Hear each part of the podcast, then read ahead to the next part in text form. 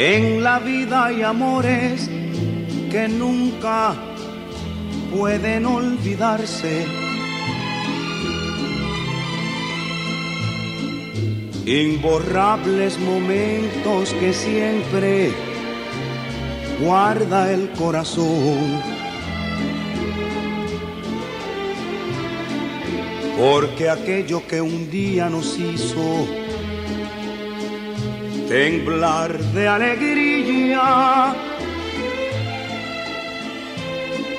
Es mentira que hoy pueda olvidarse con un nuevo amor. He besado otras bocas buscando nuevas ansiedades y otros brazos extraños me estrechan llenos de emoción. Pero solo consiguen hacerme recordar los tuyos que inolvidablemente vivirán en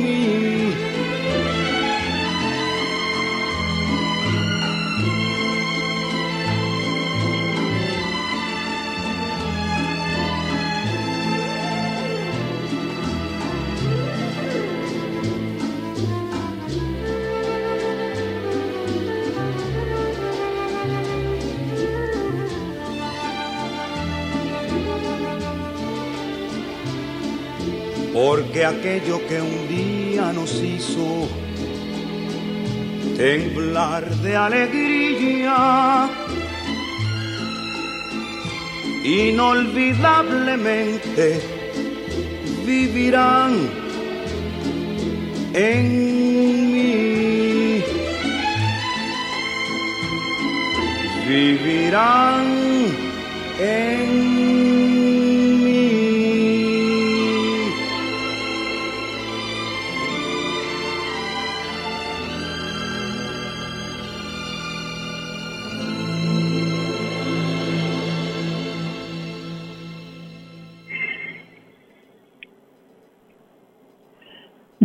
días, Puerto Rico, y bienvenidos y bienvenidas a otra edición de Dialogando con Beni. Este es su servidora, Rosana Cerezo.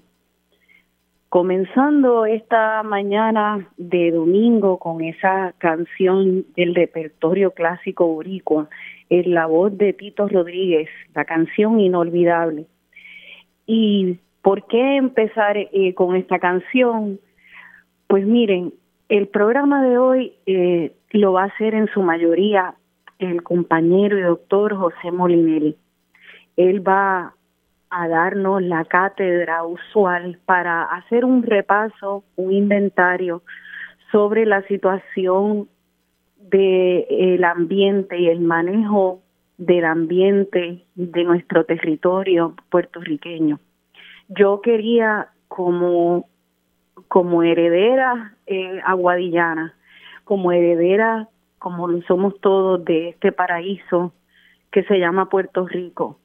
Y por nuestras raíces aguadillanas eh, y, por honrar la memoria de mi padre, hablar con ustedes en este primer segmento sobre la destrucción ambiental que lleva sucediendo ya varios años en Aguadilla. Eh, desde el 2019 comenzó allá en ese espacio hermoso, privilegiado, conocido como Cueva La Golondrina, un proyecto. Se alzaron las voces de muchas personas en cuanto a la preocupación del desarrollo de esa área y todo su valor ecológico y cultural. Y a pesar de eso, eh, se echó para adelante con un desarrollo que ya ha causado una destrucción irreversible en un espacio privilegiado y hermoso en Aguadilla, que además de ser hermoso para nosotros es el hábitat y la casa de muchas especies que allí viven, en un espacio crítico eh, para el anidaje de pelícanos y otras aves, entre otras cosas. Y allí se ha hecho un destrozo ambiental que estoy segura que muchos de ustedes conocen. Por eso empecé la canción con, con Inolvidable de Tito Rodríguez, porque nunca voy a olvidar mis días de niña en Aguadilla, allí en el Crash Boat, Nunca voy a olvidar los hermosos lugares y los rincones de mar y monte de Aguadilla y me parte el alma y me indigna hasta el tuétano que eh, nuestro gobierno esté dando permiso y aun cuando no los da, no pare construcciones que hacen daño a nuestro país. Así que eh, para mí es un honor recibir en este breve momento que voy a estar con ustedes a dos mujeres que están dando la batalla allá en Aguadilla. Ellas son, ellas son Melanie eh, eh, y Yaris, Melanie y Yaris Delgado y Melanie Sánchez Vera. Ambas están en un campamento llamado el Campamento Pelícano allá en Aguadilla, educando y eh, siendo punta de lanza junto con muchas otras personas en la defensa de ese terreno. Así que no sé si ya tenemos a Yaris y a Melanie en línea. Vamos a ver, porque no estoy en el estudio. ¿Están Yaris y Melanie? Estamos presentes. Sí, estamos por aquí. Muy buenos días a todas y todos. Buenos días. Buenos días. Saludos. Saludos. Por acá. Buen día. Melanie, buenos días. Pues mira, Melanie, ¿por qué no empezamos contigo? Ayer hablamos un poco y tú eh, me dices, me explicaste que allí no hay solo un proyecto de desarrollo, eh, sino que hay varios y que han habido varias violaciones a las leyes y a violaciones al ambiente. ¿Tú puedes hacernos un breve resumen de lo que ha sucedido y aún sigue sucediendo allí? Pues seguro que sí. Este, me solicitaste que te dijera que el, el proyecto comprende, eh, todavía no se entiende porque hay cuatro eh, proponentes, que o tres eh, proponentes, Aguadilla Peer Corp, eh, RL Partners, eh, Grupo Caribe, y se siguen sumando, entiendo que hay otro más. Eh, son los, los titulares de dos de los lotes que se ubican específicamente en el área del antiguo muelle de azúcar en el barrio Borinquen de Aguadilla. Eh, contamos con dos lotes. El primero se ubica justo donde están los alrededores del muelle y el segundo ubica un poquito encima. Eh, lo sigues, eh, si miras a través de la costa, vas a ver la, completa destrucción, así que cualquiera que se quiera ubicar en tiempo y espacio puede pasar por el Paseo Real Marina y lo puede ver evidente, puede verse desde Rincón y la realidad es que es una tristeza a través de toda la costa de la bahía de. Esto es algo que está impactando a nivel de costa completa. Eh, esta área es una zona costanera. Eh, yo quería comentarles que el proyecto comienza alrededor de 2018, luego del huracán María, donde el cuerpo de ingenieros otorga un permiso de emergencia para el reemplazo de algunos pilotes que se destruyeron eh, en el área del muelle de azúcar. Aparenta ser que ellos utilizan esto como energía potencial, yo siempre digo, para catapultar un proyecto mucho más masivo y más destructivo. Lo bueno es que se activaron los residentes del área desde el 2019 porque habían observado actividades, a pesar de que el Tribunal de Aguadilla también en ese entonces había detenido el proyecto por el proyecto ser uno de carácter industrial dentro de una zona que solamente se podía dotacional general en el área del, del muelle de azúcar y también quizás algunas residencias y eso. No se permitieron eh, no industrias, no almacenaje de, y mucho menos almacenaje de combustible que es lo que eh, da la impresión de lo que está pasando allí. En el, en el otro predio, que ya mismo vamos a hablar sobre eso, eh, se hizo una identificación a través de un biólogo que llevaba muchos años en el DRNA, donde él identificó el, mogote en el segundo predio, el que está un poquito más arriba, eh, que justo todo el mundo dice, ah, no, el, primero pues se construyó de forma ilegal, sin ningún tipo de permiso, encima de las cuevas de la Colondrina, por falta de mucho detalle y de caracterización de ese espacio en términos de biodiversidad. Sin embargo, el segundo pasó exactamente igual y en el segundo había eh, un mogote, o sí, digo había porque la caminata de ayer eh, nosotros pudimos validar que el mogote ha sido masacrado, por lo tanto el mogote que existía en el espacio de lo que se propone ahora como el proyecto Cliff Hotel en Country Club en, el área del segundo predio, que es lo que yo te comunico, pues está completamente destruido a pesar de que es hábitat irreemplazable, mogote categoría 1, por la ley de 241 de ley de vía silvestre.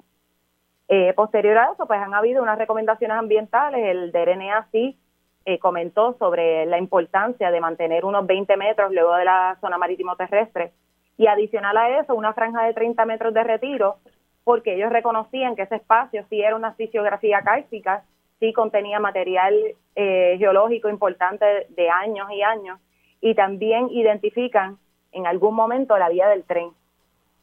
A través de la vía del tren nosotros tenemos leyes que, eh, que debería Puerto Rico pensar en ellas sobre leyes de patrimonio natural, la ley 150, eh, las propuestas de convertir la servidumbre del tren en ciclovías, en proteger las áreas naturales.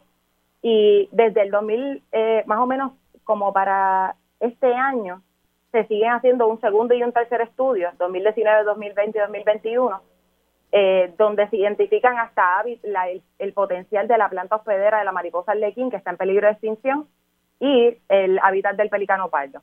So, nosotros desde eh, Salvaguadillas, desde el inicio, sabemos que la importancia de esto es salvar los sistemas naturales aguadillanos, identificando condiciones que eran críticas y proponer nuevas estrategias de conservación, específicamente que involucraran a la comunidad. Eso nada de eso pasó aquí y es por eso que estamos hablando contigo hoy y por muchas otras violaciones que, se, que, que siguen pasando eh, que tienen que ver con que ellos no tienen accesos adecuados, que no permitieron el, eh, en la, entrada reciente de, un antropólogo subacuático al área del ICP. El ICP nunca eh, endosó este proyecto porque no se hizo el estudio arqueológico fase 1 importante. Los permisos NPDS tampoco fueron respetados, que eh, fuimos a la caminata ayer y si va la EPA nuevamente puede emitir otra orden de paralización que sí se emitió en este año, en el año pasado 2022 por esa misma situación y cuando caminamos ayer, eso es una situación crítica que tenemos allí. So, lo que quiero decir es que no hay control de correntía y ni de sedimentación en el área. Eh, todas las agencias eh, han, han sido bien vagas con este proceso y por eso estamos hablando contigo aquí hoy. Sí.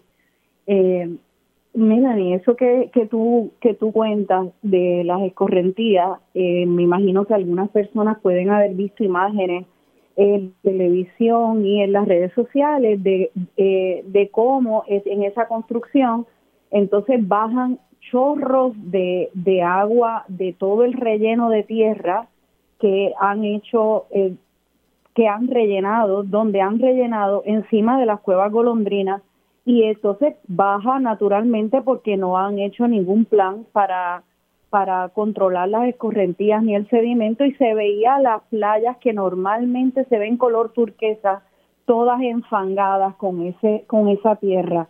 Eh, a mí eh, aquí me gustaría destacar algo de lo que estás diciendo Melanie el hecho de que hay un gobierno eh, que primero eh, otorgan dinero o por lo menos eso es lo que se está se, se quiere se está alegando de parte de, de varios activistas y personas y periodistas que han investigado y es que eh, se le ha dado al proyecto del muelle de azúcar dinero varios millones de dólares por el Departamento de Desarrollo Económico para hacer una conversión del antiguo tanque de melaza para hacerlo un tanque de almacenamiento de combustible de avión y eso se ha hecho sin que haya estudios de impacto ambiental eh,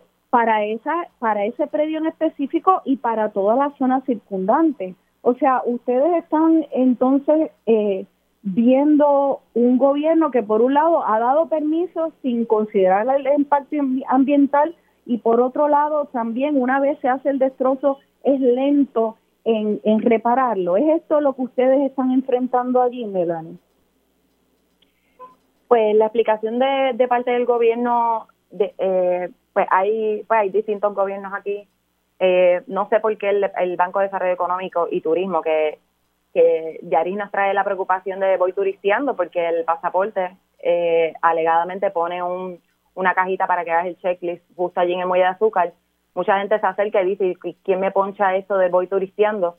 Ellos aparenta ser que se, les encanta eh, promover esa zona, sin embargo no les gusta la protección, la conservación, eh, lo que implica el que una persona llegue allí no pueda ponchar su, su pasaporte ni que puedan ni siquiera entrar, ni siquiera acceder por la vía de paso pública, que es el Camino a los Lazos, que actualmente ellos invadieron sin pedir el permiso adecuado y extendieron una verja hasta desde el camino vecinal completo hasta el Hotel Vista Azul, porque como ellos no contaban con el acceso debido para el proyecto de Eclipse a través de su otra finca, decidieron hacer un acceso improvisado desde el área del Hotel Vista Azul y eso ha tenido unas consecuencias para el, para el camino vecinal horrendas, donde ellos rellenaron más, con más de cinco pies de material ahí de relleno. Y se, se estima que el material de relleno vino de, no se estima, se observa, que vino de lo, del mogote allí, que justo vimos allá, que eso actividad minera y actividad como tipo cantera allí, y no sé con qué rayos de permiso ellos hicieron eso, pero la preocupación es, es bastante amplia porque para eso se crean estos documentos de planificación eh, como el, el, Plan de Ordenación Territorial del 2011, donde no, no permite para nada actividad industrial. So, nadie se ha comunicado eh, públicamente diciendo la actividad industrial es completamente prohibida allí, que eso es lo que dicen los, los planes de uso territoriales y hasta el reglamento conjunto ese, que es nulo y como quiera tampoco lo, lo permite. Este, tienen que la gente estar bien pendiente de lo que va a pasar con el reglamento conjunto actual, eh, si, si todavía estamos a tiempo pero importante destacar que desde junio del 2022 y octubre del 2022 se llevaron a cabo vistas legislativas aquí en el, en el, en el municipio de Aguadilla, destacando la importancia de tanto la boa, la boa de Puerto Rico, la planta hospedera, la mariposa arlequín, eh, posible eh, que esto es un corredor importante para el área oeste, desde Camuy hasta Aguadilla, incluyendo el, la ley del calzo, obviamente. Ellos nunca reconocieron a través de sus evaluaciones ambientales y eh, especialmente por el arquitecto Oliver que ellos en algún momento contrataron, la presencia ni de mogotes, ni de cuevas, ni estudios geológicos, ni estudios de suelo para convertir esa área en un relleno para viviendas que aguantan yo no sé cuánto peso y todo eso. Yo fui al, al, colegio de ingenieros y pregunté, eh, mira, ¿y cómo ustedes hacen los deslindes en zonas que son eh, geológicamente sensitivas y ecológicamente sensitivas por, por la zona costanera y que son irregulares y eso?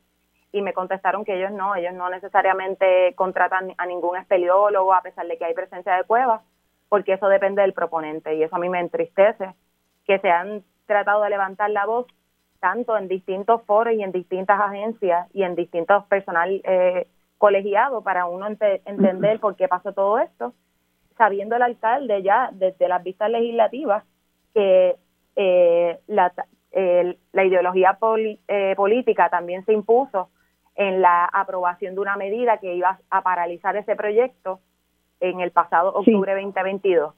Y eso fue bien triste para todo el personal de la comunidad que asistió a ver esa vista, que esperábamos que el alcalde se, se corrigiera y tuviera una oportunidad para detener la máquina y poder paralizar los permisos, o sea, revocar los permisos y paralizar la destrucción.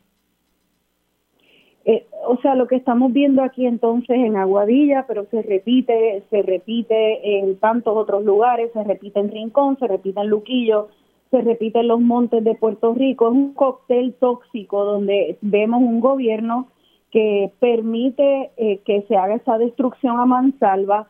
Si no hay permiso, este, no importa, nosotros protegemos, no importa el daño que haga a ese desarrollador, porque en en aras del desarrollo económico. Si hay permisos, se otorgan los permisos sin seguir la ley, pues el mismo gobierno rompiendo la ley sin, sin, eh, sin hacer los, los estudios necesarios.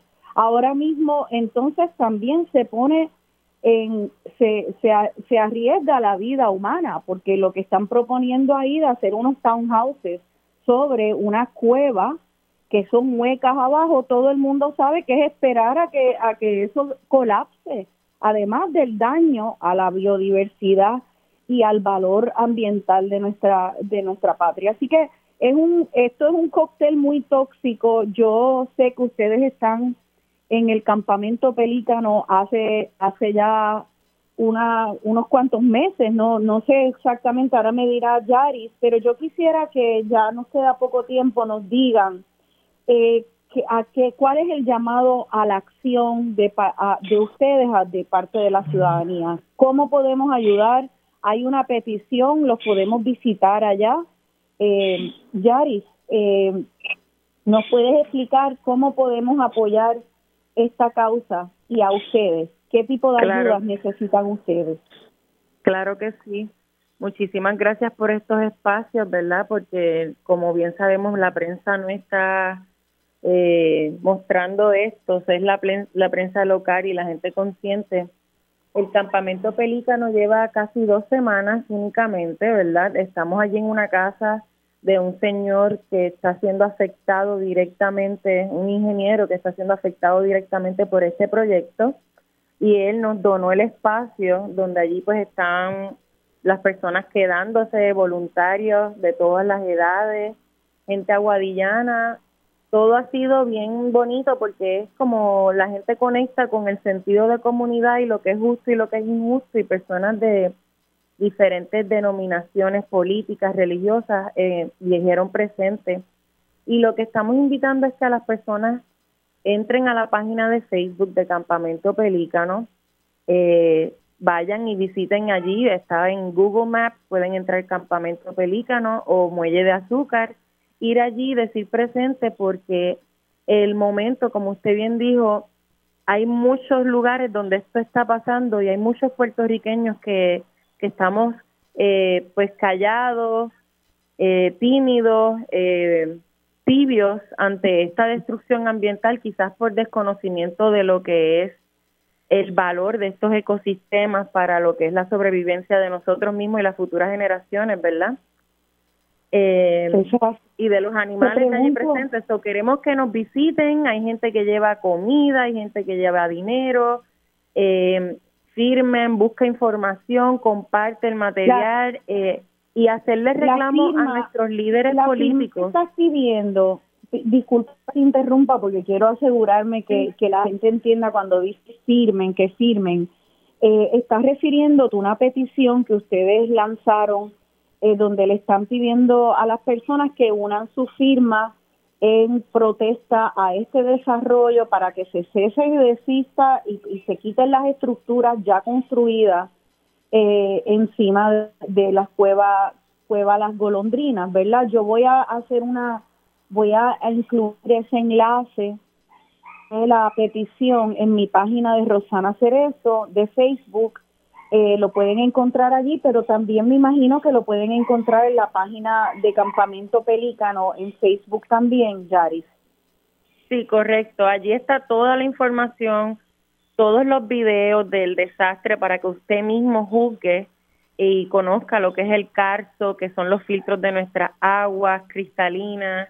Y eso es lo que estamos solicitando, la revocación de los permisos, si es que existen algunos, porque entiendo que hay muchos permisos que no se solicitaron, la demolición de las estructuras con mucho cuidado, porque ya el impacto es a una magnitud eh, pues grande y esta persona lo que hemos escuchado hasta de los mismos empleados de él es que él quería ser, así mismo lo dijeron, él quería ser el primer eh, puertorriqueño con una hacienda costera en Puerto Rico y cuando tú te paras allí, tú lo que sientes es wow, la magnitud del océano que puedes ver desde Crash Boat hasta Rompeola y, y ves, sientes esa avaricia allí, los que estuvimos en el camino lo que sentíamos era un dolor y una tristeza bien grande de eh, ese cementerio este, y ese desastre ambiental. Así que lo que solicitamos es que nos sigamos educando, que hagamos resistencia de una manera pasiva, elocuente y busquemos la justicia social de, nuestro, de los puertorriqueños porque los más afectados son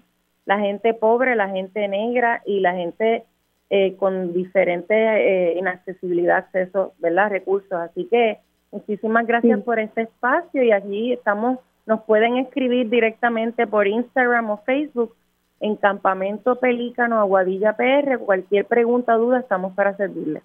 ¿Quiere añadir algo, este, si me permiten? Sí, por favor. Sí, ok.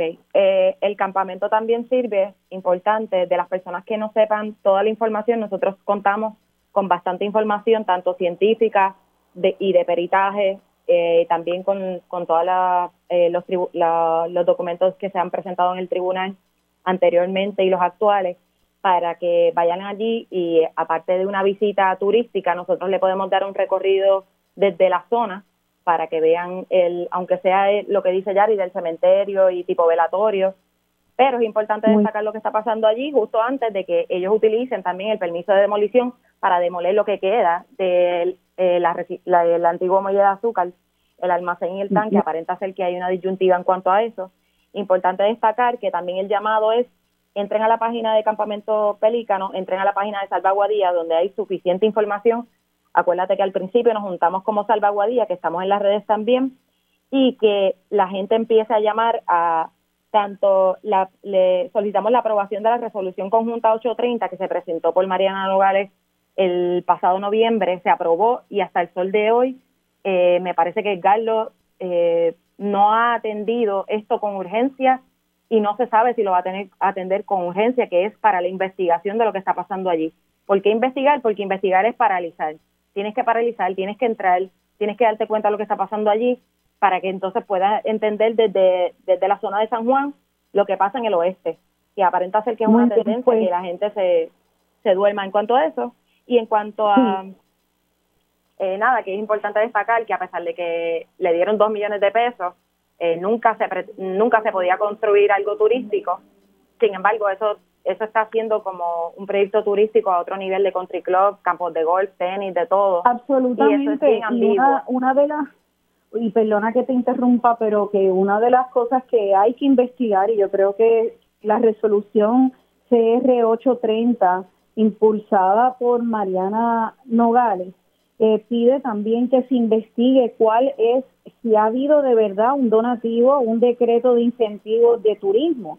Ahí se rumora que se le dieron, que turismo le ha dado muchos millones de dólares a este dueño de estos predios, el licenciado Carlos Román González, para desarrollar eh, ahí un, ese proyecto turístico, lo cual estaría en violación de la ley. Eso hay que investigarlo. O sea que esa resolución CR830 de, de la Cámara de Representantes es muy importante, así que nada, por favor, eh, se nos acaba el tiempo, pero me uno al llamado de ustedes, Melanie, Yari y de todo el mundo en el campamento Pelícano, a que entren a las páginas de Salva Aguadilla, que al final Salva Aguadilla es también Salva a Puerto Rico, eh, y, y a la página del campamento y este, allí van a encontrar toda la información, el enlace a la petición que yo copiaré también en mi página de Facebook.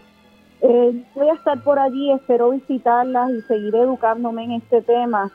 Eh, por ahora, lo que puedo hacer es darle las gracias desde lo más profundo de mi corazón por estar defendiendo eh, este un rincón de nuestra patria tan hermoso, por ser ustedes eh, jóvenes que están sacando de sus vidas complicadas para hacer un trabajo que el gobierno, el poderoso gobierno, tenía que hacer en, en representación de todas y todos. Así que gracias, Yari y Melanie, por estar ahí eh, en amor a, nuestro país. Gracias a todos. Muchísimas gracias, un honor, bendiciones. Estamos juntos en esto, las vemos por allí, gracias. Allí las veo, muchas gracias y los dejo a ustedes con el doctor José Molinelli, que en el próximo segmento va a andar más sobre este tema. Y, y yo regresaré en el próximo programa. Gracias a todo el mundo. Chao. Nuevas ansiedades y otros brazos extraños me estrechan llenos de emoción.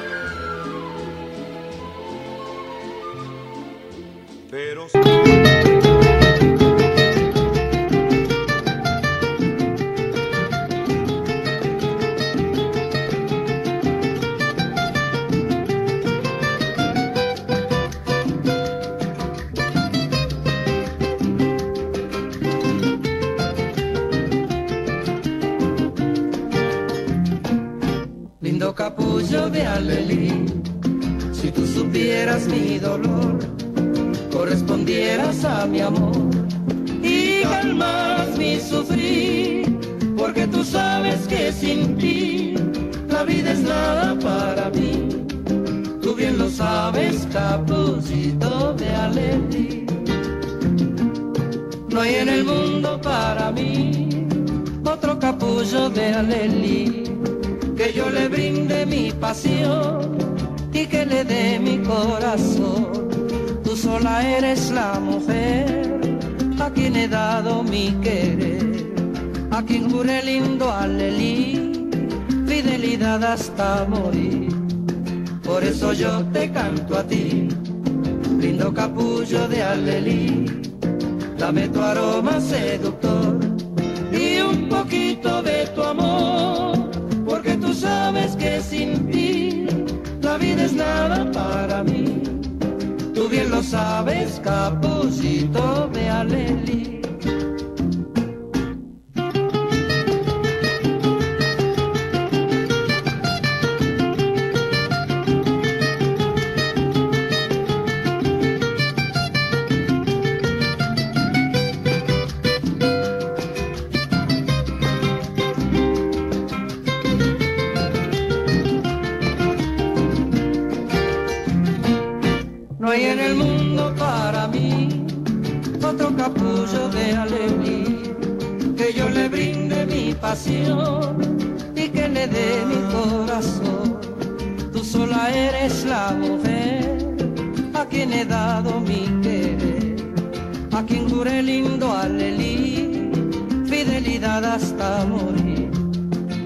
Eso yo te canto a ti, lindo capullo de Aleli dame tu aroma seductor y un poquito de tu amor, porque tú sabes que sin ti la vida es nada para mí.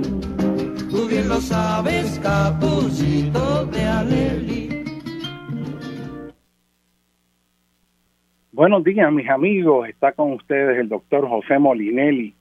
Y vamos a continuar con este tema que la verdad es que es algo este, terrible, increíble, este, la destrucción ambiental, el crimen ambiental que se está cometiendo allí en el pueblo de Aguadilla eh, con este eh, proyectista que han destruido numerosas cuerdas eh, de terreno que estaba cubierto por vegetación natural del área, este, han eliminado mogotes, han movido materiales de la corteza terrestre, han eh, transformado la topografía, eh, han creado situaciones de erosión acelerada, eh, contaminación por sedimento, han eh, usado propiedad pública, han afectado la antigua vía del tren, esa ruta, este, han hecho un daño ecológico eh, que irreemplazable y todo eso está ocurriendo ahora.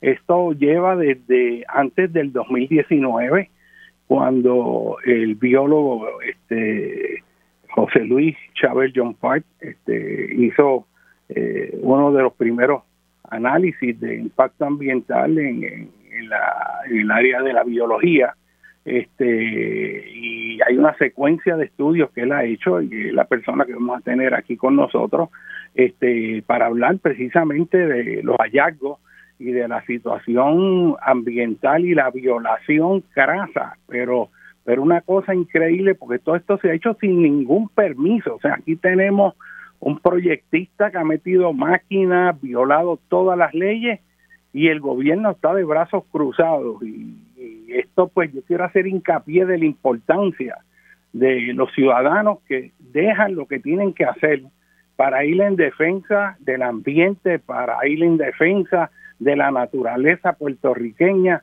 que está siendo destruida a cara de un gobierno que no quiere hacer nada, que está de brazos cruzados, que es como si los mismos destructores se hubieran apoderado del gobierno para entonces acelerar esa destrucción ambiental de Puerto Rico. Yo, a mí no me deja de conmover, de darme una indignación profunda el, el ver cómo pueden a troche y moche destruir áreas ambientales sin ningún permiso y cómo el gobierno arrastra los pies y cuando los empieza a mover es porque hay ciudadanos que dicen presente para defender el ambiente. Y, hay que tener claro que el gobierno se supone que haga eso. Para eso que está recursos naturales, se supone que proteja las leyes. Y tenemos una situación aquí, siendo nosotros los ciudadanos, ciudadanos de ley y orden, que el violador de la ley y el orden, el primer violador es el gobierno que tiene a cargo el procurar el que se respete la ley y orden del país. Es que es una cosa insólita, es el mundo al revés. Y esto hay que denunciarlo, a pesar de las máquinas de difusión de mentiras, este, medios comprados para tratar de, eh, crear falacias, distorsionar la verdad. Pero qué verdad más clara que estas dos ciudadanas que han dejado lo que tiene que hacer para ir en defensa con ese campamento pelígano, toda esta lucha que ya están dando allí, que está siendo apoyada crecientemente por más personas cada vez que nos enteramos del desastre que hay allí. Y por lo menos en este programa yo espero poder abonar desde el punto de vista científico, técnico, este, la situación de lo que allí está ocurriendo. Y para ello tenemos una persona que, que tiene un prestigio profesional extraordinario de muchos años, este, que es el biólogo José Luis Chávez John Park, que ha trabajado en recursos naturales, ha hecho, ha hecho un infinito de trabajos de protección ambiental de la vida silvestre. Ah, bueno, él tiene una experiencia extraordinaria. Bienvenido, este eh, señor Chávez. Eh, me gustaría este, poder, pues, eh, que nos diga usted cuál es su trasfondo, porque yo estuve hablando con usted y yo quedé impresionado este, con, toda la experiencia que usted tiene para hablar sobre este tema. Sí, buenos días, este, eh, José Molinelli. Este, para sintetizar un poco, pues yo trabajé 34 años en el Departamento de Recursos Naturales, comencé desde lo más básico desde, y eh, dirigiendo proyectos de vida silvestre, después fui director de la División de Vida Silvestre y Especie en Peligro de Extinción por muchos años, y después eh, llegué a ser el, director del negociado de servicios especializados del departamento, eh, donde yo dirigía la división de agrimensura, la geología y varios científicos este, asociados y la división de permisos también. Posterior de eso me retiré en el 2010 y seguí desde me retiré el 2010 en diciembre y el enero ya del 2011 yo estaba continuando con mis trabajos de evaluaciones ambientales y asesoramiento técnico. Y de ahí no he parado hasta el día de hoy este, de que estamos hablando. En este caso, pues este, se me solicitó este, por los colindantes que hiciera una inspección ambiental sobre unos impactos que estaban ocurriendo en estos terrenos este, colindantes con el, acantilado y, y, y, entre el crash boat y, al sur del crash boat en Aguadilla. Esto, esto es un predio de terreno que estaba básicamente en su estado natural este y, fue de momento pues aplanado como dicen este desmontado. Y la primera intervención que tuviste fue en el 2019 verdad bueno la realidad es que los terrenos eh, si uno va mirando las fotos históricas sí habían sido alterados parte de esos terrenos habían sido alterados y con el tiempo habían vuelto a ser una una sucesión secundaria. Ya habían crecido árboles y eso. Sin embargo, había una parte que, que es un mogote, que, que fue la primera parte que más me impresionó. Ese mogote este, en el 2019, y vale mencionar que en el 2019 yo fui en julio del 2019, antes de que el proponente de estos proyectos se realizara cualquier este, solicitud de, de, estudios. Por tal razón, creo yo que a, a razón de mi, de mi alerta, fue que él se empezó a mover para tratar de ver cómo podía resolver su problema de permiso. Eh, en este caso, este, yo tomé varias fotos, tomamos fotos este, son, con mi socio y yo, Eduardo Ventosa, que también trabajó en el departamento por muchísimos, muchísimos años, tomamos fotos este, y pudimos comparar esa foto a través del tiempo. Vale mencionar que entre las cosas más importantes que hubo allí es que es se alteró un hábitat natural, que eso está protegido por la ley 241 de vida silvestre y por los reglamentos 67 y 65. La, la, ley este es clara y, en la sección 2.03, para ser más específico, dice que no se puede modificar un hábitat natural sin cumplir con los permisos y realizar la mitigación de rigores. ¿eh? Eh, los permisos de, y la evaluación de categoría de hábitat se, se, realizaron. En este caso, eh, la persona solicitó aparentemente post facto, después que hizo los daños en el predio. Y es como decir, este, yo voy, tumbo todos los árboles y después te contrato una persona para que vaya a una evaluación y diga, ah, no, aquí no hay nada. Pues obviamente no va a haber nada porque ya hiciste el daño. Y eso es ¿Cómo, es la cosa? Que ellos primero destrozaron todo el área, removieron la cobertura vegetal, no hicieron ningún análisis si habían especies en peligro de extinción, este, no hay ninguna caracterización del hábitat como se requiere en ley. Y después que vieron que, que se habían hecho esos estudios, entonces es que empiezan a buscar a sacar un permiso. Exactamente. El, la, los trabajos que ellos hacen, que someten aparentemente a, recursos naturales OP, este, es en octubre. Y tengo la impresión de que fue después que, yo hice mis informes que ellos dicen, espérate, tengo que hacer esto porque no lo hice. Pero lo hicieron por facto. La persona que ellos contratan no habla de las cosas que yo hablo en mi informe. De hecho, el informe, el informe que ellos presentan no habla de un mogote no menciona un mogote. Y yo porque, creo que porque la habían destruido ya y la persona dice, bueno, yo fui allí no había mogote, pero no dice que lo había y lo destruyeron. O o que no no le dijeron al, que hizo el estudio que el mogote era parte del proyecto. ¿Eh? Eso puede haber pasado, yo no puedo, este, eh, eso no sé. Yo sé que cuando la primera que, lo que sea se, se destruyó primero para sacar los permisos. Eh, exacto, Dios se empezó a destruir. Después, el, cuando yo fui, se había eliminado un 30 o un 40% del mogote y después siguieron destruyendo hasta, hasta el día de hoy. O sea, ellos siguieron, aun cuando se dio alerta que, que, estaban en violación, ellos siguieron tumbando el mogote. Y yo no encontré ningún sitio que se diera permiso para cortar un mogote. Te quiero citar algo que creo que es importante, que, que de acuerdo al Departamento de Recursos Naturales, la zona cárcica, que es este, este terreno, y tú lo conoces más como, como geomorfólogo, la zona cárcica, constituye uno de los recursos naturales no renovables más preciados por su geomorfología y y por los ecosistemas particulares que en ellas se desarrollan.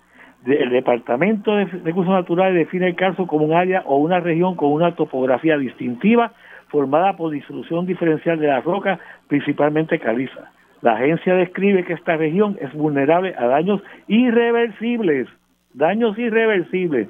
Entre las actividades humanas que afectan esta región se ha identificado la remoción de corteza terrestre, que aquí se hizo, y la transformación de los usos de suelo, como agencia reguladora, el Departamento de Recursos Naturales reconoce como parte de la política pública del Estado Libre Asociado de Puerto Rico, o sea, parte de la política del Estado, el proteger, conservar y manejar el calzo para beneficio de esta y futuras generaciones.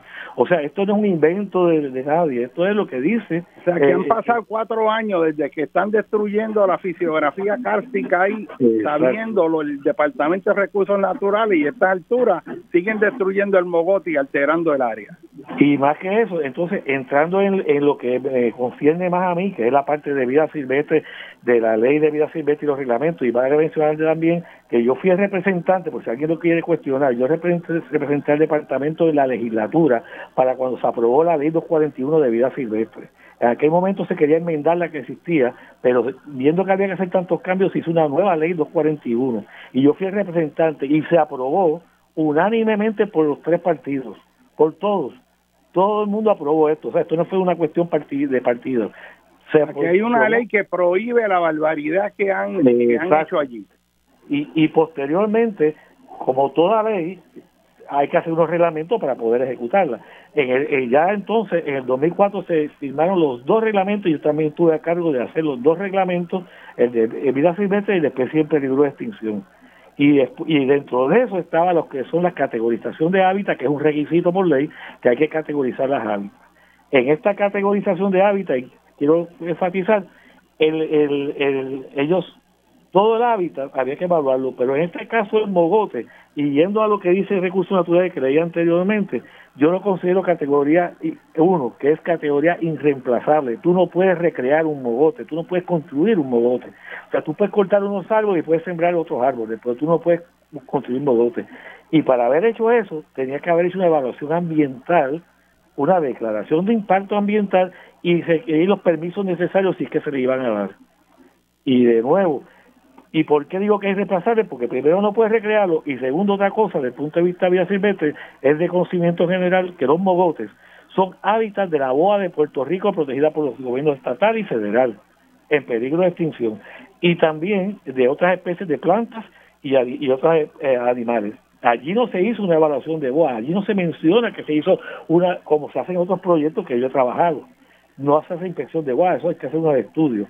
Y se llamó la atención que allí se encontró, y encontré, y tengo fotografía de la Oplonia espinosa, una planta, la única planta hospedera de la mariposa arlequín, Atlantea turita. Yo no sé si allí existía la mariposa o no existía la mariposa, yo la he estudiado en Isabela y en otros sitios, pero el haber observado la Oplonia espinosa, esa planta hospedera, la única, sin esa planta la mariposa no existe y solamente la mariposa existe en Puerto Rico, en más ninguna parte del mundo, levantaba bandera para hacer un estudio a ver si ahí estaba la, mariposa. Así que dentro de esto tú puedes ver todos los daños que se hicieron. Violación a la ley de vía silvestre y sus reglamentos, también violación a otras leyes, que es la de remoción de corteza terrestre, que es independiente, y la de, y la de cortar los árboles, que también es aparte, que aquí se quiere confundir. La mitigación por cortar árboles es una cosa y la mitigación por afectar un hábitat natural es otra. Son mitigaciones totalmente diferentes, ¿ves? aunque se complementan. ¿Por qué es importante la protección de las especies en peligro de extinción para las personas que no son duchos en el área de la biología y la ecología? Eh, ¿De dónde viene esa reglamentación de las especies en peligro de extinción y por qué esto se aplica en Puerto Rico? Bueno, eso es interesante y, y, pues la, existe la ley de, de especies en peligro de extinción federal.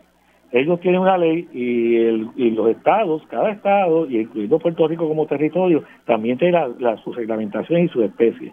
Las especies o sea, que esa ley viene aquí por reglamento del gobierno de los Estados Unidos. No, no necesariamente. O sea, eh, pero la ley de, peligro de extinción es una ley de, que se, del Congreso. No, es de, protección de las especies en peligro de extinción. El Congreso delega, el, delega a los estados asegurar su, su, su vida silvestre. Por eso es, no obstante, ellos tienen una lista de, de, especies que están en la, en la lista federal. Esa ley, por ejemplo, por un ejemplo, puede tener este, 100 especies protegidas por el gobierno federal pero el Estado, en este caso el territorio, puede tener 500.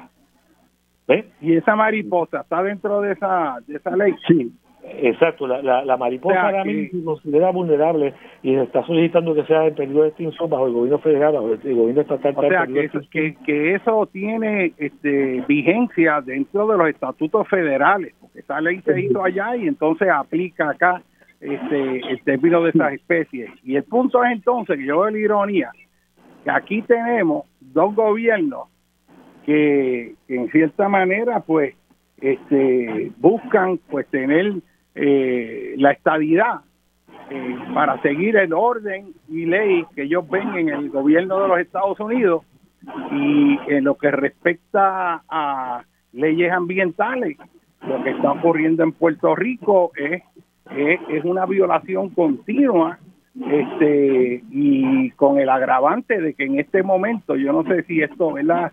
Este, es parte de la herencia de Trump que bajó los recursos de protección ambiental estamos viendo como en el caso también de Bahía de Jobo que, se invadió una reserva este, que está bajo regulación federal también porque ellos pusieron el dinero para comprarlo y aquí pasaron años y años y no se hizo nada este y todavía está este eso con una lentitud. Pero el punto importante es que destruyeron todo eso y nunca se supo si estaba si estaba o no estaba pero que por tu experiencia en los mogotes este, son de categoría 1, que dicen sistemas que son irreemplazables y que tienen un valor extraordinario para esas especies. A base de la evaluación que uno hace de categorización de hábitat, uno llega a esa conclusión y que y conste también que cuando yo hago mis estudios, pues, como dije, yo lo hice con otro eh, profesional de, muchos años, pero además consulto con todos los que trabajamos haciendo este, esta categorización de la ley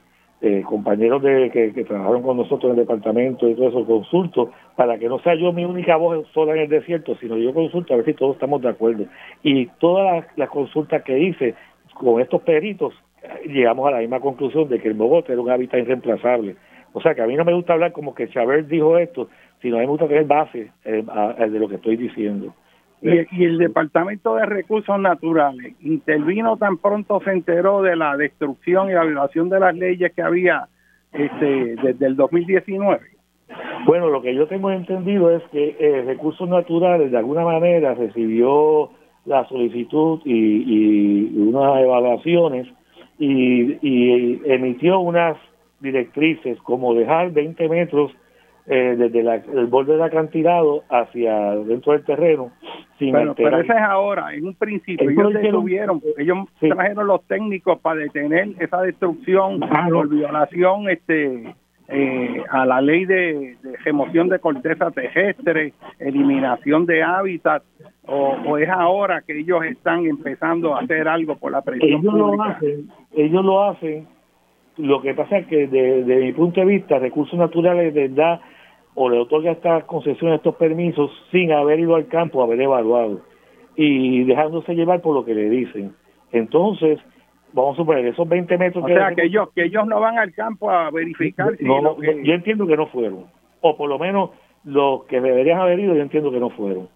Eh, en el momento preciso, yo no sé si fueron después. Ahora, contando esos 20 metros que el departamento decía que no podían tocar, eso se le pasaron por, por, cualquier sitio, o sea, los tumbaron, rompieron toda la vegetación esos 20 metros y, no solamente por ahí, tiraron la basura y los escombros por ahí para abajo. O sea, que recursos naturales, conociendo que había solicitado que dejaran 20 metros, que lo sacaron de algún sitio, aún así, en la violación ellos siguieron haciendo, el recurso no hizo más nada.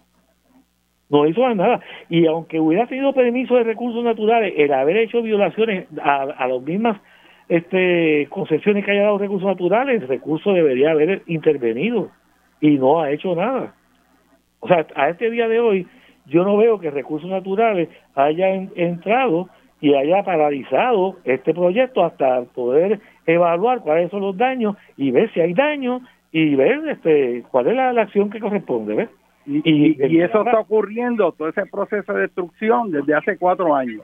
Desde todavía, digo, desde el 2019 que yo entré ya estaba, eh, ya, ya habían comenzado la destrucción. Yo no sé cuándo empezaron. O sea, en julio del 2019. La verdad que es increíble que, que, sin ningún permiso de nada este hayan hecho tanto daño con conocimiento de las agencias de gobierno este y no se haya hecho algo. Eh, es una cosa insólita como se sigue violando eh, los estatutos de ley y orden en Puerto Rico este, y el gobierno no cumple con su responsabilidad de cumplir las leyes aprobadas, no solo las federales, este, este, sino las las leyes locales que son las que en las que tiene injerencia. Sí, y, yo que le digo, mi experiencia cuando trabajé en el Departamento de Recursos Naturales, que proyectos de esta índole, yo los he evaluado, evaluamos un grupo completo de técnicos, eso no era uno solamente, había geólogos de todo y cuando había un proyecto de esta nosotros le decíamos lo que podía hacer, lo que no podía hacer, y si no podía cumplir con lo que nosotros entendíamos que debería hacer, pues mira, el proyecto no iba, sin, sencillamente, o por lo menos no lo endosábamos. Pero mi experiencia es que casi el 100% de todos los, de, los que querían construir aceptaban nuestras recomendaciones. Pero están estos tipos de personas que prefieren, como dicen por ahí, pedir perdón después que dicen los daños y que el daño ya es y, ya yo no sé qué va a hacer, cómo va a, resolver el problema de un bogote que eliminó, ¿ves? ¿Con qué la mitigación que va a hacer?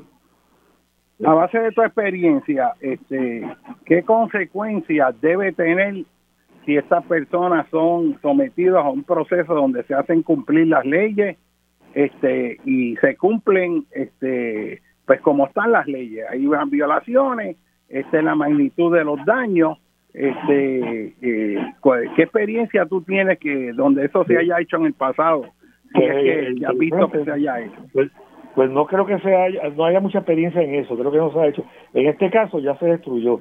De acuerdo a la ley de vía silvestre dice que se supone que él tenga que devolver eh, volver a poner eh, las condiciones como estaban antes de, la destrucción. Pero como dije eso lo puede hacer en la parte baja en la parte más llana pero en la parte del mogote ya no puede hacer mucho más. Yo recomendaciones que podríamos hacer, y eso lo tendría que hacer el Departamento de Recursos Naturales en su momento, es pues mira, vas a tener que comprarme un terreno de igual o mayor valor ecológico, como dice la ley, una mitigación de un terreno de igual o mayor valor ecológico, ¿no? Y, y, se supone que sea in situ y como mínimo adyacente. O sea, que tú no me puedes comprar, como una vez intentó hacer un banco de mitigación allá en, otro sitio y tú me mitigas el calzo con, con un terreno que es volcánico de otro sitio. No, no, tú me tienes que mitigar con un terreno de igual o mayor valor ecológico. ¿ves? Y en este caso, pues mi recomendación podría ser, ya, el daño está, aparte de las multas, las multas que conlleva, eh, volver a, recrear el hábitat como se pueda, o crear un, comprar hábitat que sea de igual o mayor valor ecológico para poder tratar de mitigar de alguna manera e, este impacto. Y como en todos los estudios de, esa construcción, se hacen estudios para la BOA. Yo he trabajado en muchos donde por la mañana tú tienes que hacer la evaluación y chequear todas las máquinas, evaluar si tienen la BOA, y por la tarde y, tienes un biólogo constante allí para evaluar si hay daños a, la vida silvestre. Eso ha pasado, en, yo lo he hecho en, varias partes en Puerto Rico. ¿eh? Y hay un protocolo eh, federal y estatal para estudiar las BOA y para, eh, para estos proyectos. Y aquí no se cumplió con ningún protocolo de nada. La verdad que es sumamente preocupante. Vamos a ir a una breve pausa y vamos a continuar con este tema y más luego vamos a tener también con nosotros a un experto en la zona costera de Puerto Rico, este que es eh, Ruperto Chaparro, director del programa SISHA, Grant en el Colegio de Mayagüez Vamos a una breve pausa. Estamos en Dialogando con Beni, con ustedes el doctor José Molinelli y el biólogo José Luis Chávez John Park. Si tú supieras mi dolor, correspondieras a mi amor y calmas mi sufrir, porque tú sabes que sin ti la vida es nada para mí.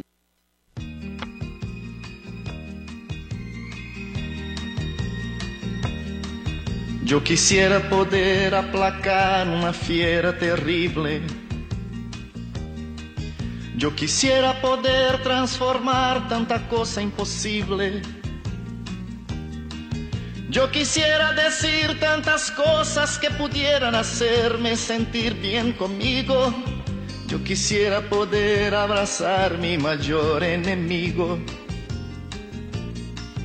Yo quisiera no ver tantas nubes oscuras arriba, navegar sin hallar tantas manchas de aceite en los mares y ballenas desapareciendo por falta de escrúpulos comerciales. Yo quisiera ser civilizado como los animales. La, la, la, Yo quisiera ser civilizado como los animales. Yo quisiera no ver tanto verde en la tierra muriendo.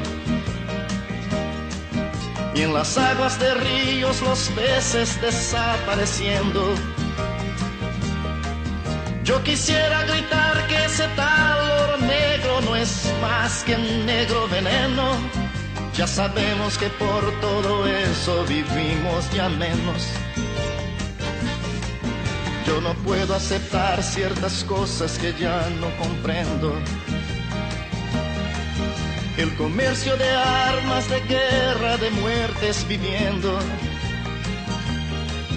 Yo quisiera hablar de alegría en vez de tristeza, mas no soy capaz yo quisiera ser civilizado como los animales. La, la, la, la, la, la, Yo quisiera ser civilizado como los animales. La, la,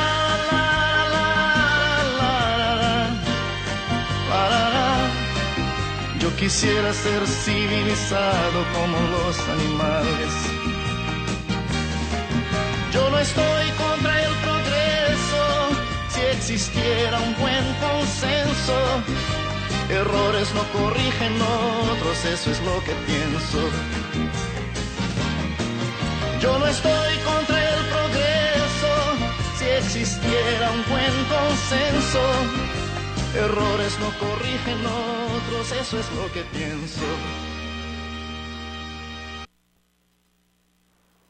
Bueno, mis amigos, continuamos aquí en Dialogando con Ben, eh, con ustedes el doctor José Molinelli.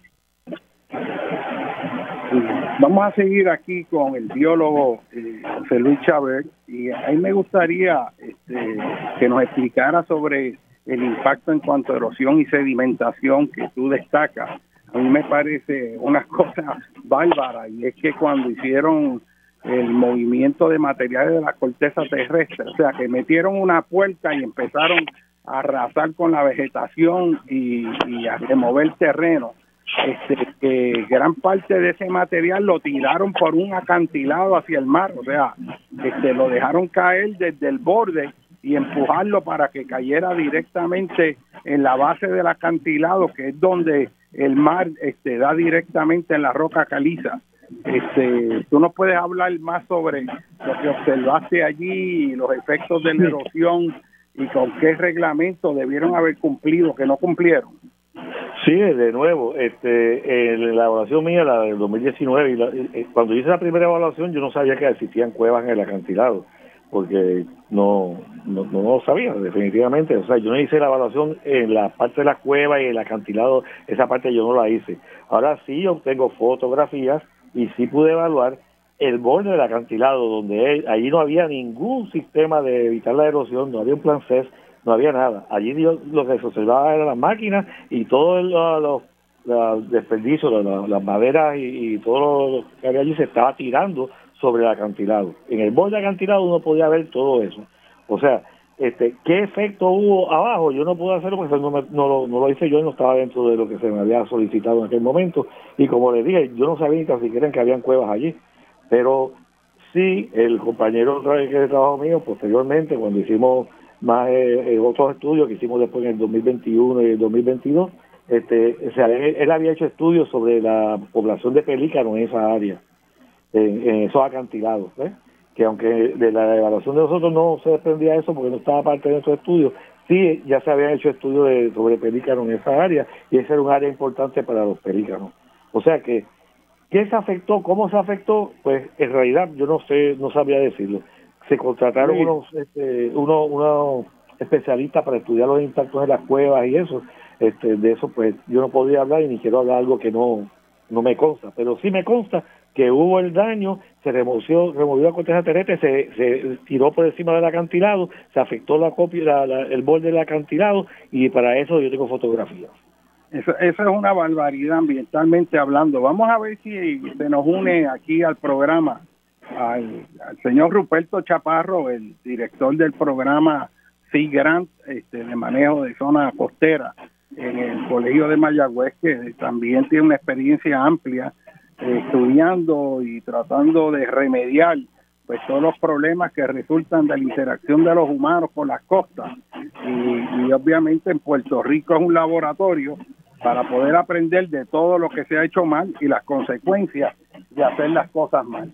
En cuanto a lo de erosión y sedimentación, ahí tenemos más de tres cuerdas de terreno este, preliminarmente y eso siguió incrementando. El terreno estuvo expuesto a la acción de la lluvia y cuando la lluvia es intensa y cae sobre un terreno que está totalmente desprovisto de vegetación, las gotas de lluvia caen directamente sobre el suelo.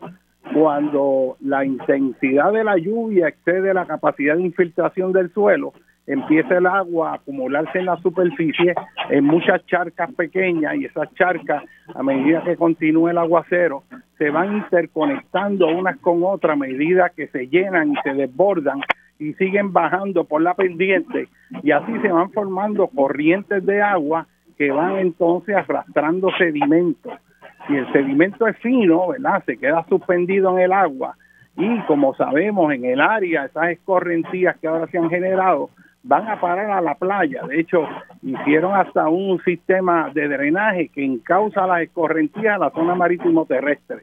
Y ahí tenemos toda esta agua fangosa llena de sedimentos descargando directamente a una playa este, que tiene ecosistemas muy sensibles este, esa zona litoral tiene arrecifes, tiene aguas que, que tienen un valor recreativo en el área de Aguadilla significativo. ¿Y cómo es posible que entonces estemos descargando contaminantes, sedimentos que se quedan suspendidos en esa área en violación crasa de todos los reglamentos? Porque se supone que se tenga en todo caso cuando hay remoción de materiales de la corteza terrestre, un permiso donde se, eh, se concede luego que se demuestre qué plan tienen para controlar la erosión de suerte tal que esos sedimentos no salgan y tengan un efecto ambiental adverso.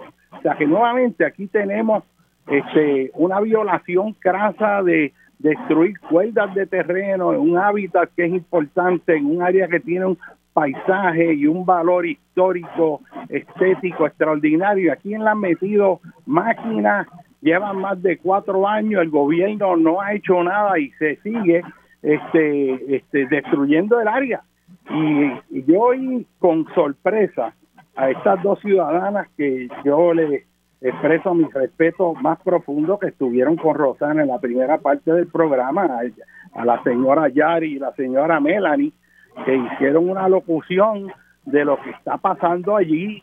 Estas son ciudadanos que no se dedican a esto, que están metidos allí por el compromiso de, de, que las cosas se hagan bien. Entonces, a mí me parte el alma ver cómo el gobierno se queda de brazos cruzados protegiendo a los criminales y a los que violan las leyes mientras los ciudadanos tienen que hacer reclamos de justicia y el gobierno usa en no pocas ocasiones sus mismos recursos para aplastar a los ciudadanos, a callarlos, usar la policía para que use fuerza represiva, como pasó en Sol y Playa, cuando los ciudadanos tenían la razón completa de que esa piscina la habían metido en la zona marítimo terrestre y, y habían violaciones crasos a los, a los permisos. Y ese es otro caso más que si los ciudadanos no se expresan, el gobierno hubiera mirado para el otro lado. Y miren, ¿por qué esto es importante? Miren, todas estas declaraciones de desastre que cada vez vemos que llueve, cada vez que hay una tormenta, cada vez que ocurre un fenómeno, los daños son progresivamente mayores. Mucho de esto fue creado por nosotros mismos. Nosotros si hubiéramos planificado inteligentemente como se sabe hacer y si no hubiéramos tenido un país que haya estado influenciado por intereses económicos corruptos que se han apoderado del gobierno de Puerto Rico.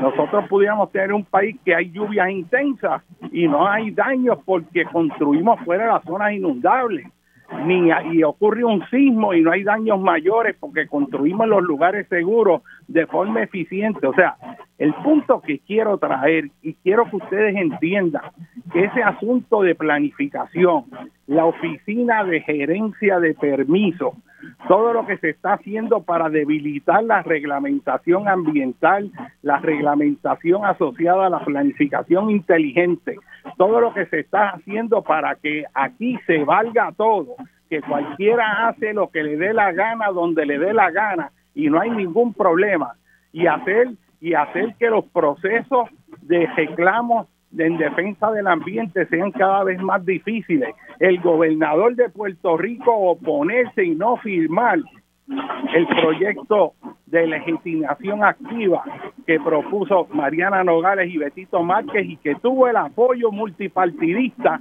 donde se aprobó en la Cámara, en el Senado, obviamente con la excepción en bloque del Partido No Progresista, que se opuso a que los ciudadanos pudieran hacer reclamos en defensa del ambiente cuando se incumplen con las leyes ambientales.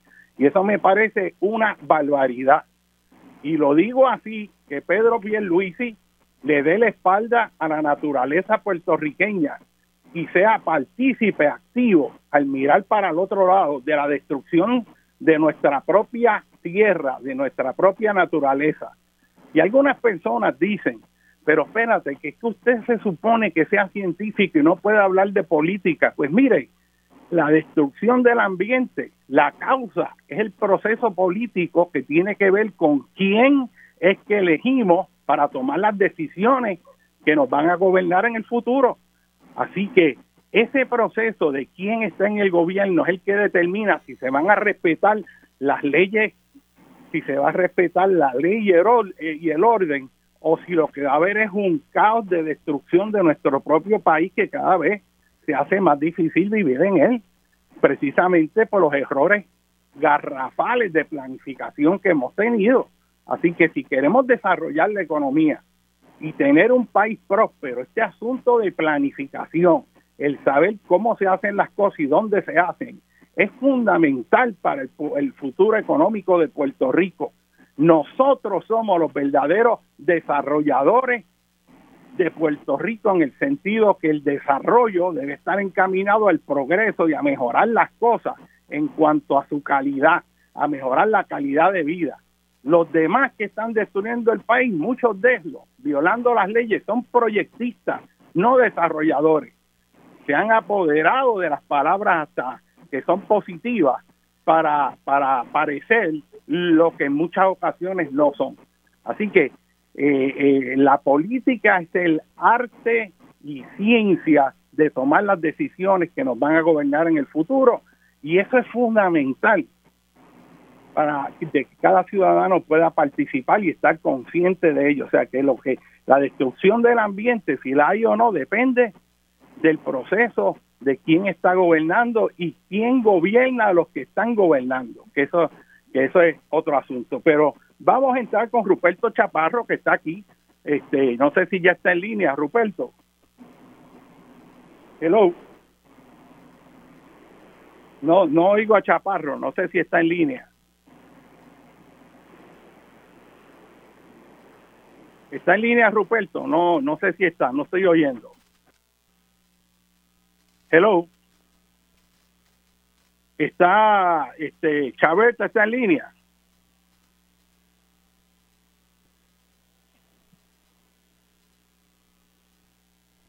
No, no estoy oyendo a nadie. Vamos a ver qué es lo que está pasando. No se oye nada. Estamos inconectos, ¿verdad? Quisiera poder aplacar una fiera terrible. Yo quisiera poder transformar tanta cosa imposible. Yo quisiera Hello. decir Sí, yo voy a- cosas que pudieran hacerme sentir mayor enemigo. Yo quisiera no ver tantas nubes oscuras arriba. Navegar.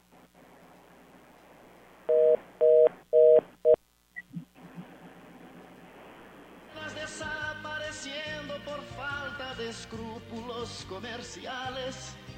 Yo quisiera ser civilizado como los animales. La, la, la. Yo quisiera ser civilizado como los animales. Yo quisiera no ver tanto verde en la tierra muriendo.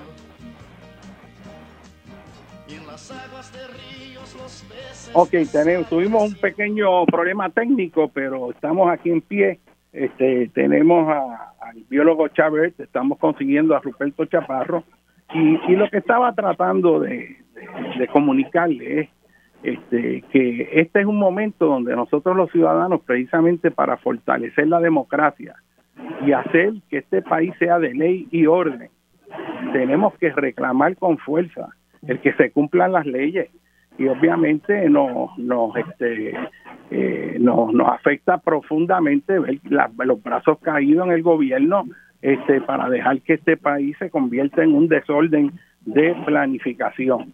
Este y en ese sentido pues este de esto se pueden hablar horas y horas de, de, de todo lo que está ocurriendo cómo se utilizan este los fondos inadecuadamente este no sé si Ruperto entró al aire eh, si se pudo o no Sí, ya estoy aquí.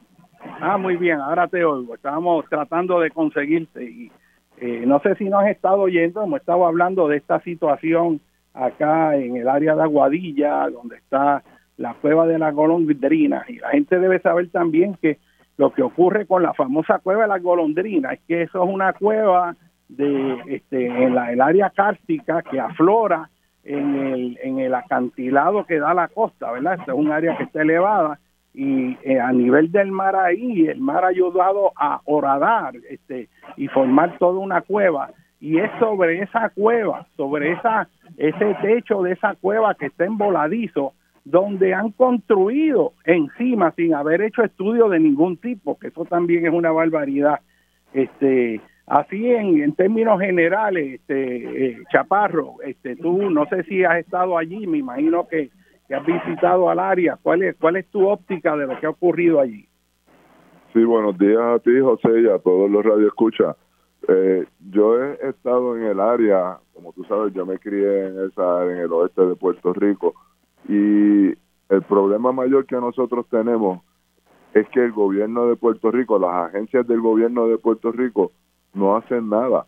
Todo el trabajo lo tienen que hacer las comunidades y los científicos. Eh, ya nosotros lo que tenemos en todo Puerto Rico son enemigos porque la gente nos ve como la gente que está en contra del desarrollo, porque aquí se le llama desarrollo a cualquier disparate que se quiera desarrollar en nuestras costas, construir en nuestras costas.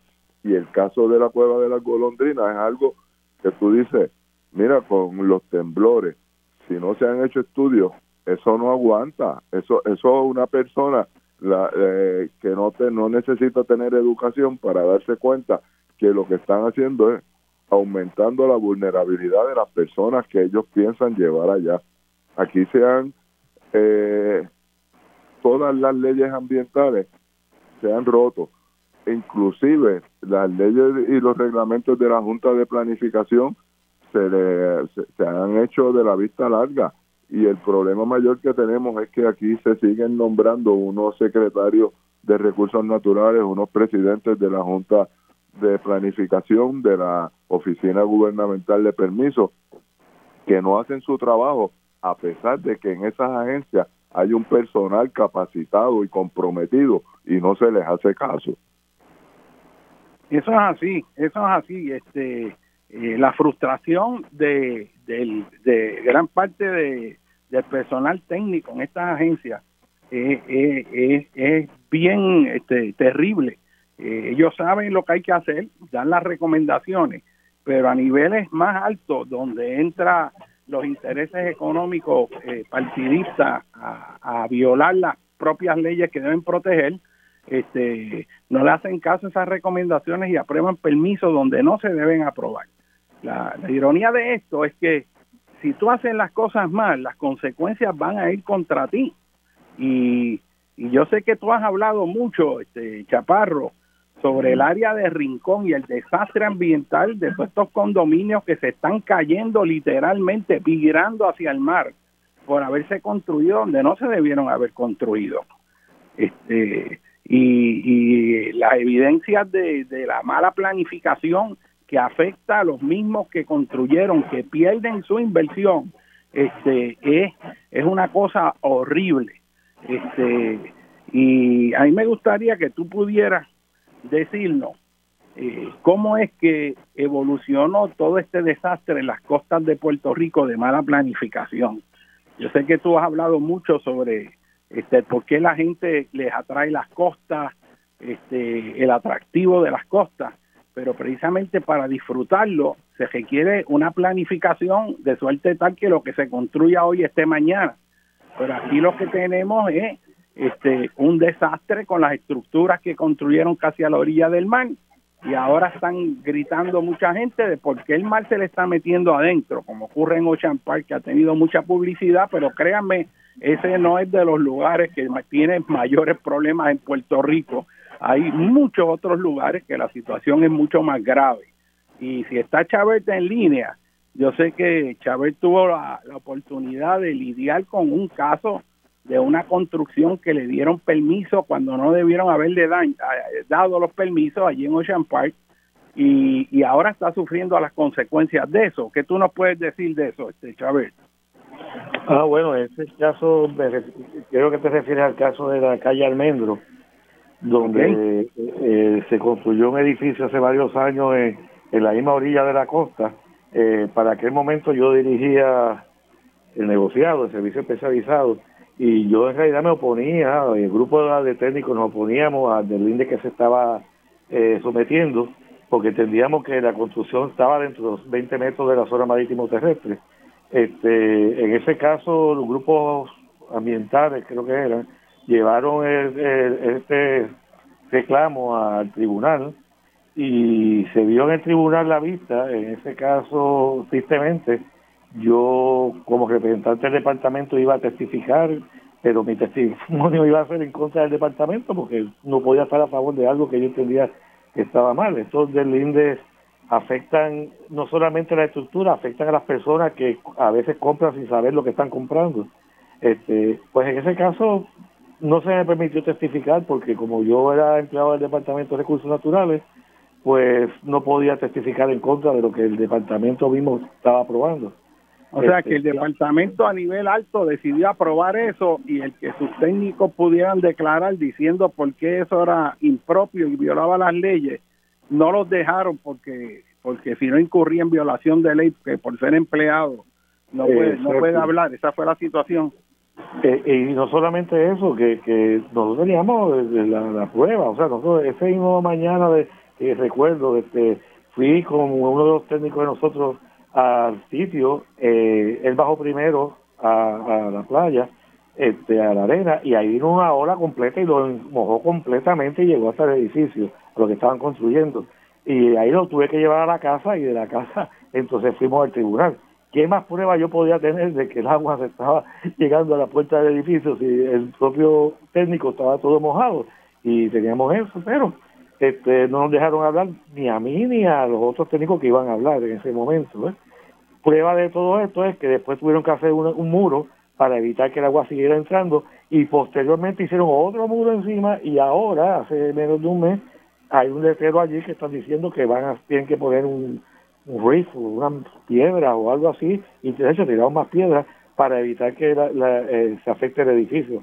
O sea que esto ha sido continuo y ahora están pidiendo un permiso que el que lo está evaluando posiblemente no tiene esa memoria histórica de cómo esto sucedió en un principio, no se debió haber dado el permiso original y ahora están tratando de remediar algo que por errores o porque se dio incorrectamente un permiso, ahora tienen que remediar.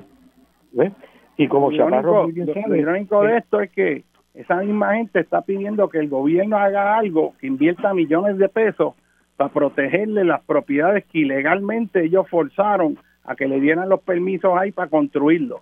Este, y, afectando, yo, en realidad los fondos de FEMA no deben usarse este para para proteger eh, propiedades que se ubicaron ilegalmente en esas áreas y que no solo eso usaron los contactos políticos de alto nivel para que le dieran permisos que, que no es otra cosa que un permiso corrupto imagínate que ustedes son los técnicos de recursos naturales y el mismo departamento le dicen que se tienen que quedar callados, que no pueden decir lo que saben.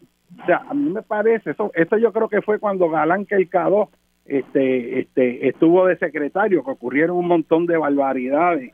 Este, y, y el punto es que, mira, si en algún lugar se ve la corrupción económica y política en Puerto Rico, es en el área de los permisos y en la destrucción del ambiente. Por eso es que uno ve una máquina de fango de todos estos psicofantes a sueldo que lo que hacen es despotricar con los ciudadanos que salen en defensa del patrimonio natural de nuestra tierra puertorriqueña. A mí me indigna, y vuelvo y lo digo otra vez, cómo tú tienes gente pagada en los medios para estar difamando, distorsionando, dañar reputaciones de gente decente que está defendiendo a este país. ¿Y por qué es eso?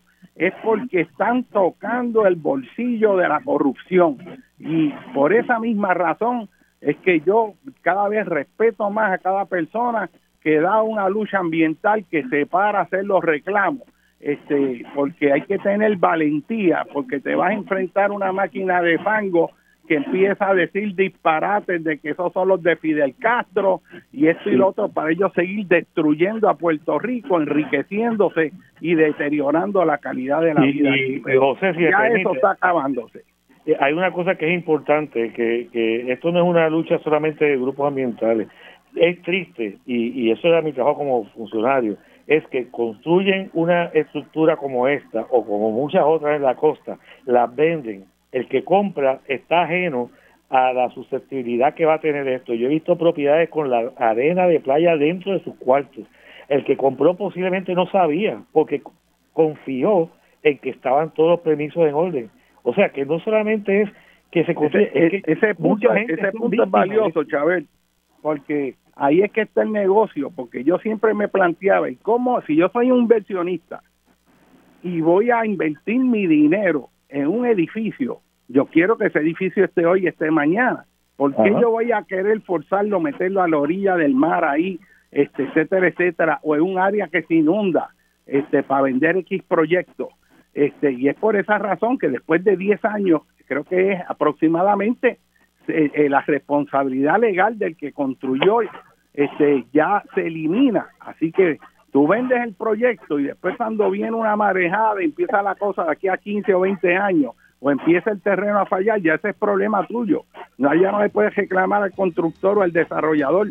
Este, así que ellos hacen su dinero metiendo propiedades donde no están. La gente se cree que la Junta de Planificación y OPE si dan los permisos es porque eso está bien hecho y eso se estudió y mira, no, tiene los permisos. Sin embargo, están ubicados en zonas de muy, muy alto riesgo. Así que ese, ese punto es, sumamente importante. Yo creo que eh, es tiempo de ir a una breve pausa. Nos estamos pasando. Continuamos en breve.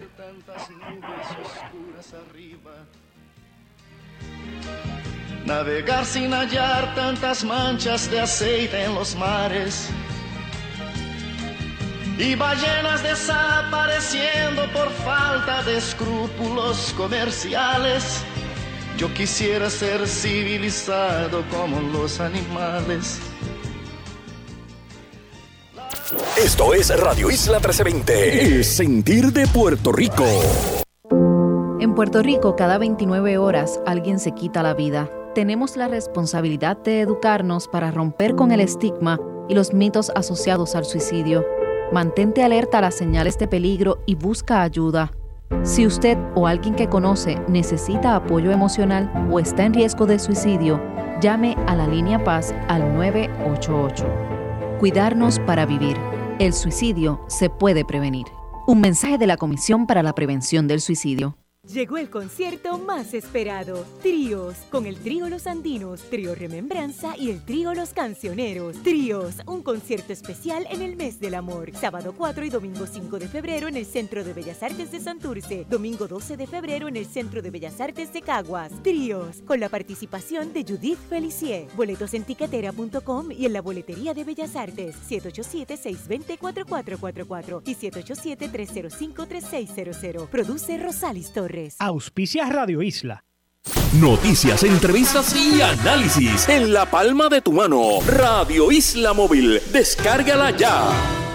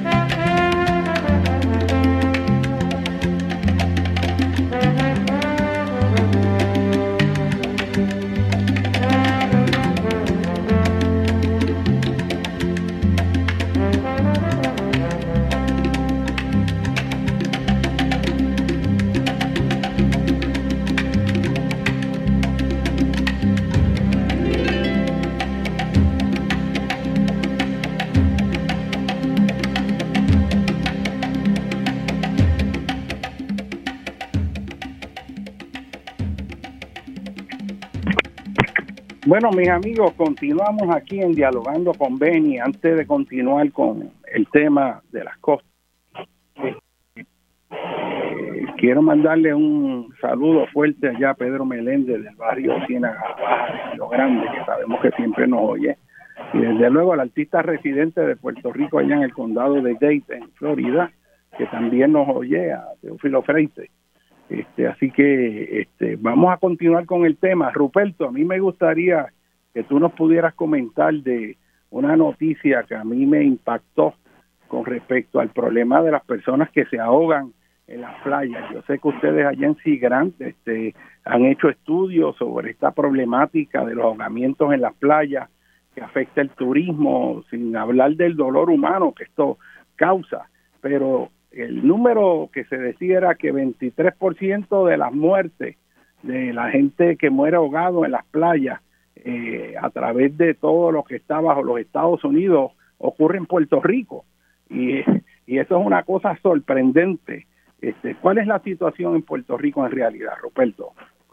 Sí, mira, José, yo empecé a trabajar con el problema de asfixia por sumersión, que es el nombre que se le da a los ahogamientos en las playas. Eh, en el 1989, por ahí, eh, motivado por cada vez que alguien llamaba, mira que se ahogó una persona, entonces cuando tú ves una persona joven que estaba produciendo, porque uno de nuestros estudiantes que ahora trabaja con nosotros, la señora Berlín Morales, hizo un estudio acerca de que no solamente es el dolor, sino que eso también es una pérdida económica para el país, porque esa era gente productiva que trabajaba, que mantenía una familia, muchos de ellos. Y empezamos entonces eh, a averiguar qué era lo que estaba pasando. Y como parte de esto, pues con el doctor Frank Mendoza, yo le dije que es especialista en, en, en natación, él fue dirigente del equipo de natación de la universidad y de kinesiología. Y le dije eh, Tito, acompáñame por la costa de Florida para hacer un estudio acerca de cómo en Florida ellos lidian con el problema de, de las muertes de asfixia por sumersión, de los ahogamientos. Y nos fuimos, alquilamos un carro en Miami y subimos hasta arriba, hasta casi la frontera con Carolina, con Georgia, es el estado que está contiguo. Y todo lo, lo que nos llamó la atención era que ellos tenían salvavidas en la playa, porque los salvavidas son las personas que te evitan esas muertes. Eh, y una cosa que me llamó la atención fue cuando yo fui a Volusia County, eh, que eso es en Daytona Beach, y me reuní con el señor Tom Rennick, que él era el director del departamento de playa yo eso me primero me llamó la atención que yo estuviese en un, un, departamento de playa. Y empecé a hablar con él y cuando él me dice venga acá y cuántas personas se ahogan en Puerto Rico y yo le digo bueno pues aquí se están ahogando 30 personas al año en las playas solamente eso es sin contar las personas en las piscinas en los ríos en los embalses. Y el tipo se paró del escritorio y yo me creía que me iba a dar porque me dijo ustedes son locos ¿Cómo ustedes invitan a la gente para que vaya a morir a Puerto Rico? Eso no se puede hacer, tienen que tener salvavidas. Y empezamos ahí. Él me explicó acerca de la USLA, que es United States Life Saving Association, que es la organización que capacita a los salvavidas de mar abierto, porque una cosa son salvavidas de piscina, como los que certifica la Cruz Roja y la YMCA, y otra cosa son eh, salvavidas de mar abierto. Y él me dijo, pues vamos a ver qué podemos hacer en Puerto Rico para ayudar a esto. Y empezamos a traer a Puerto Rico unos talleres, unos entrenamientos eh, sobre cómo capacitar a los salvavidas, qué equipo necesitaban. Inclusive se escribieron eh, varias publicaciones acerca de esto y vino un contingente de salvavidas de Estados Unidos a entrenar los salvavidas de Puerto Rico y les conseguimos una reunión con los representantes eh, de aquella época. No nos hicieron caso eh, en la Cámara de Representantes ni en el Senado. Eh, fue un desaire que le hicieron a los salvavidas al presidente de la USLA. No le hicieron caso. y de ahí para adelante pues eh, en Sigran dijimos pues nosotros nos vamos a encargar de llevar las estadísticas sobre los ahogamientos que en los últimos 30 años han muerto 900 personas en nuestras playas y esto pues es algo alarmante y es algo que el, el país tanto la compañía de turismo la asociación de hoteles y turismo el gobierno la cámara eh, el senado el Departamento de Recursos Naturales, el Departamento de Recreación y Deporte, Parques Nacionales, tiene que hacer algo y no les interesa. Se les han dado inclusive de dónde pueden salir los fondos para pagar por la nómina de los salvavidas, que una de las cosas que se le está proponiendo es, si aquí vienen cuatro millones de turistas al año, si le cobras una noche, un peso por una noche, ahí tienes cuatro millones y la gente se queda más de de dos noches en el hotel. Eh, y dicen que no quieren porque que aquí ya hay demasiado eh, impuestos para los hoteles y yo le digo, pero es que si tú le cobras a alguien 250 dólares por una habitación y le vas a cobrar 251, ellos van a decir, ah, no, está muy caro, un peso más. Eh, y esa deja o sea, que, que, que no hay un interés genuino de salvarle la vida a los turistas eh, que vienen al país más a la gente local. A mí me parece eso una barbaridad, a mí me parte el alma cada vez que yo veo una historia de que vino alguien de vacaciones con la familia y el señor se ahoga o se ahoga la esposa.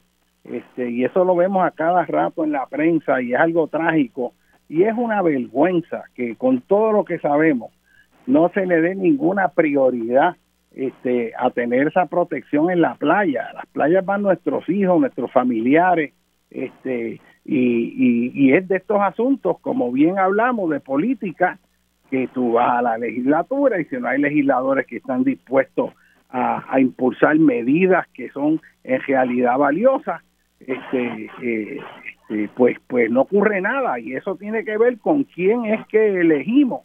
Por eso hay una conexión directa que mucha gente no ve con el proceso político de quiénes son la gente capacitada que vamos a elegir versus gente que son leña, y lo digo así, que están dirigiendo los destinos de este país, un montón de títeres irresponsables que son como la, la comedia del día, y entonces es como, como Jesucristo y Barra, ¿a quién quieren? Pues a Barrabás, o sea, es una cosa horrorosa.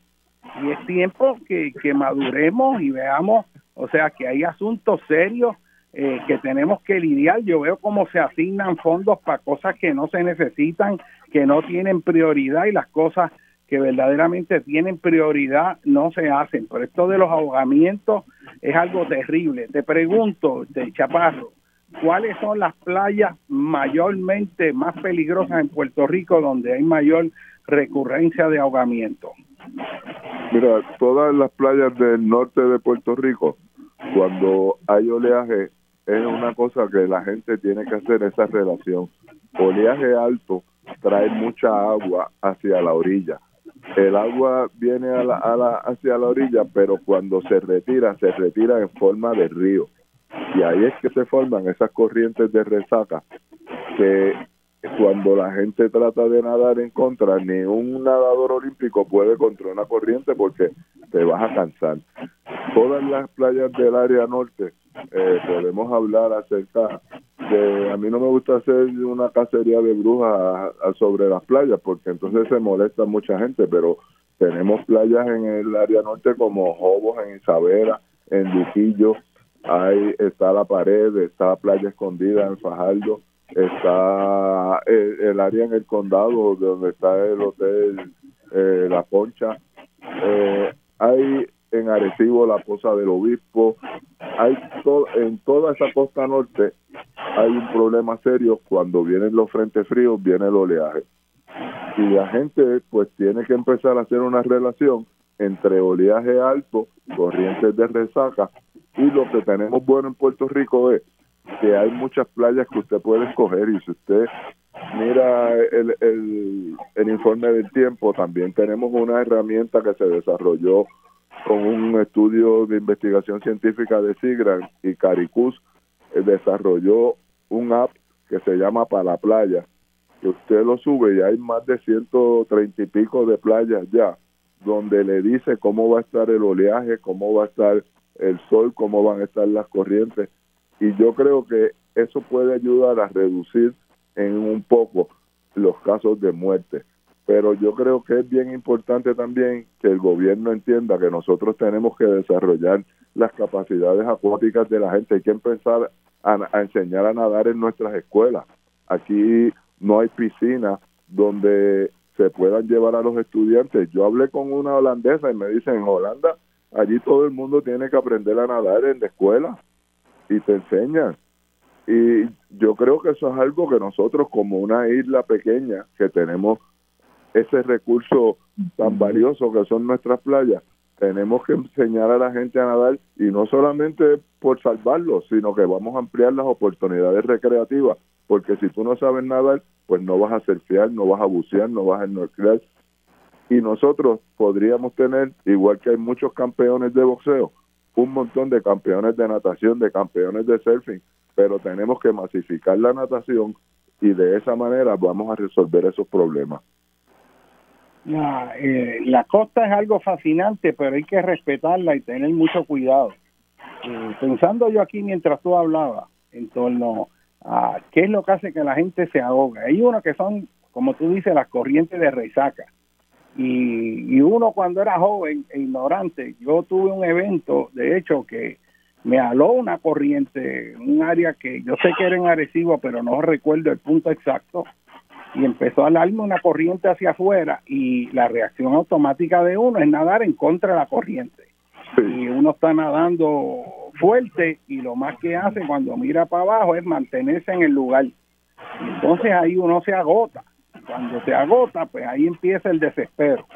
Y la recomendación para eso este, es que uno nade cuando lo coge una corriente de eso, en vez de irse directo en, en contra la corriente, uno nada paralelo a la orilla para salir de la corriente, porque afortunadamente estas corrientes no son muy anchas, así que si uno nada un minuto, dos minutos o algo así nadando bien, se sale del efecto de la corriente y entonces puede retornar. Eh, en el caso mío, yo tuve la suerte que había un, un joven, un muchacho que era de esos muchachos que nació en la playa y, y era un área que no era una playa oficial. Este, y entonces vio la situación y vino nadando donde mí y me indicó nada directo paralelo a la orilla y vamos a aquella roca allí. Yo me agarré de aquella roca filosa que no me importaba si me cortaba o no, pero pero eso fue uno, una lección que nunca se me olvida. Este, pero, me José, imagino que, que muchos de los ahogamientos pues tiene que ver con, con que las personas se agotan nadando, ¿verdad? O los coge una Seguro. ola y le da un golpe.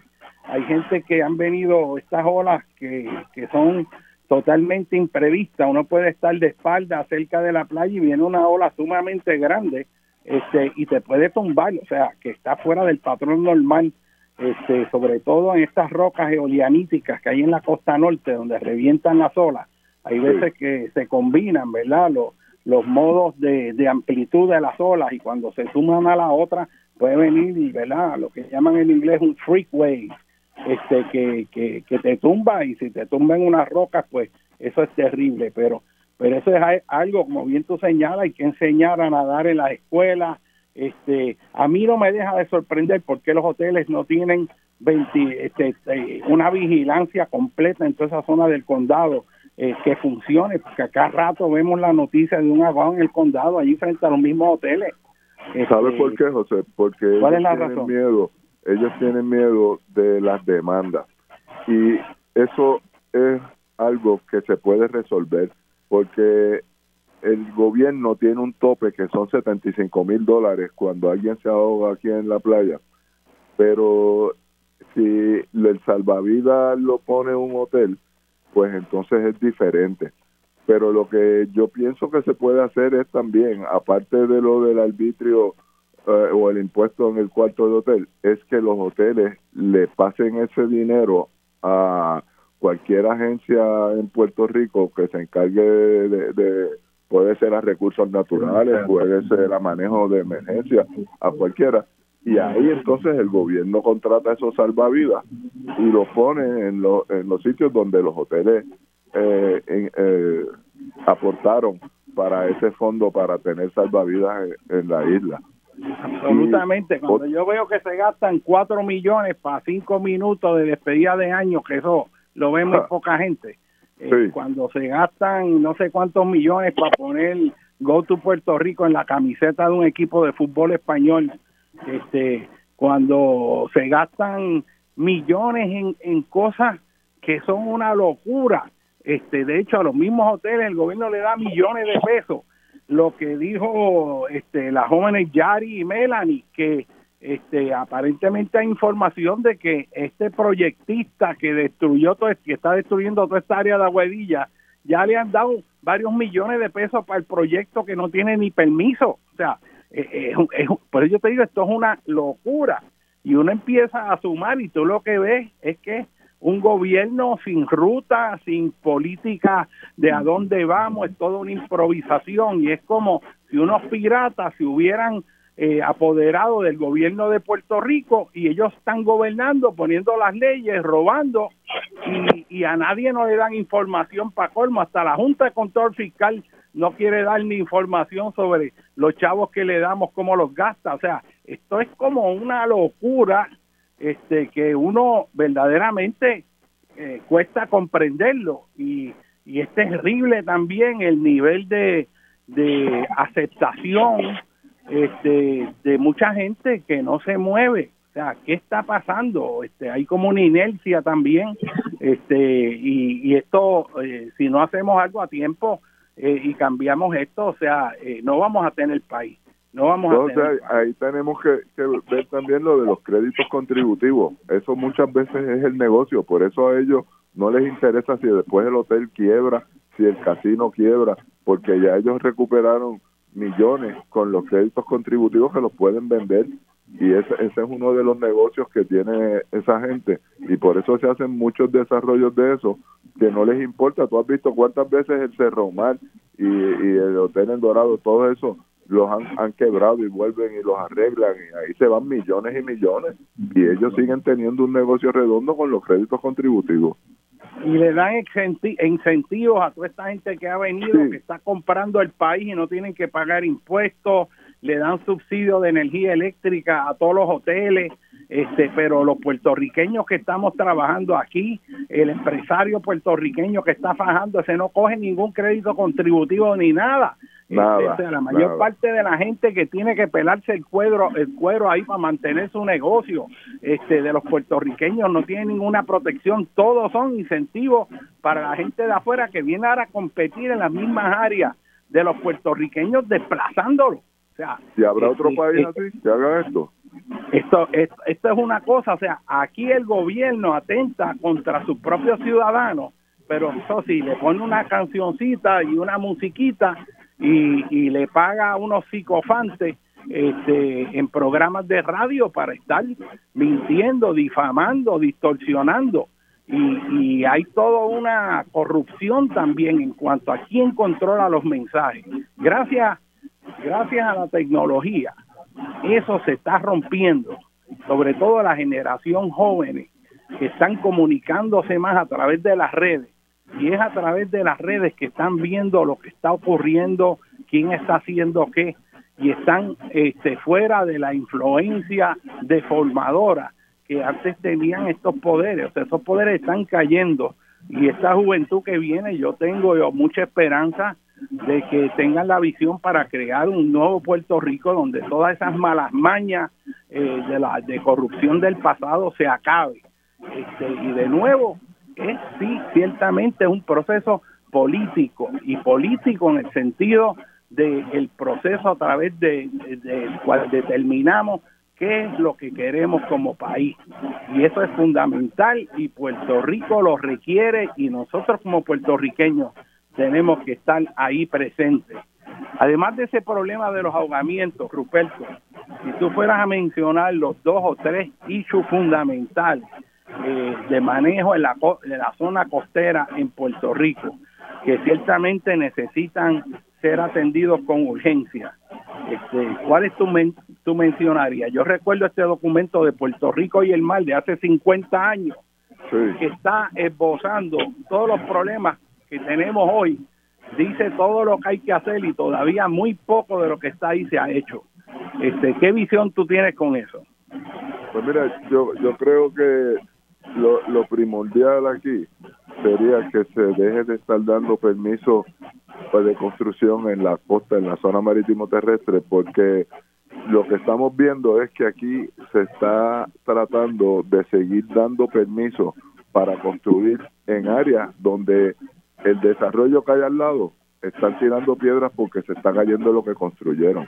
Entonces el gobierno no realiza que lo importante aquí es la atracción y el recurso natural.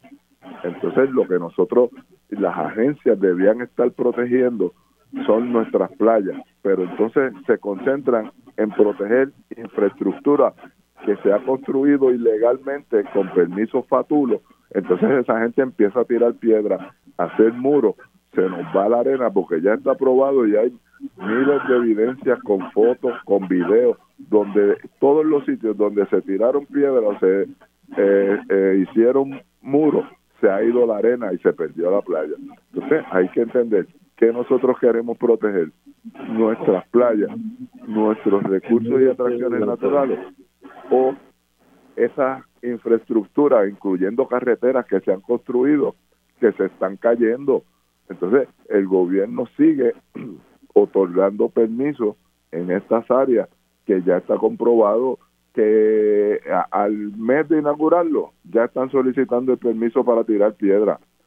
Y e, este para mí es el problema mayor que nosotros tenemos y solamente habría que dar un paseo por Rincón, por Cabo Rojo, por el área norte, por Luquillo, donde se están cayendo las casas, los apartamentos, los hoteles.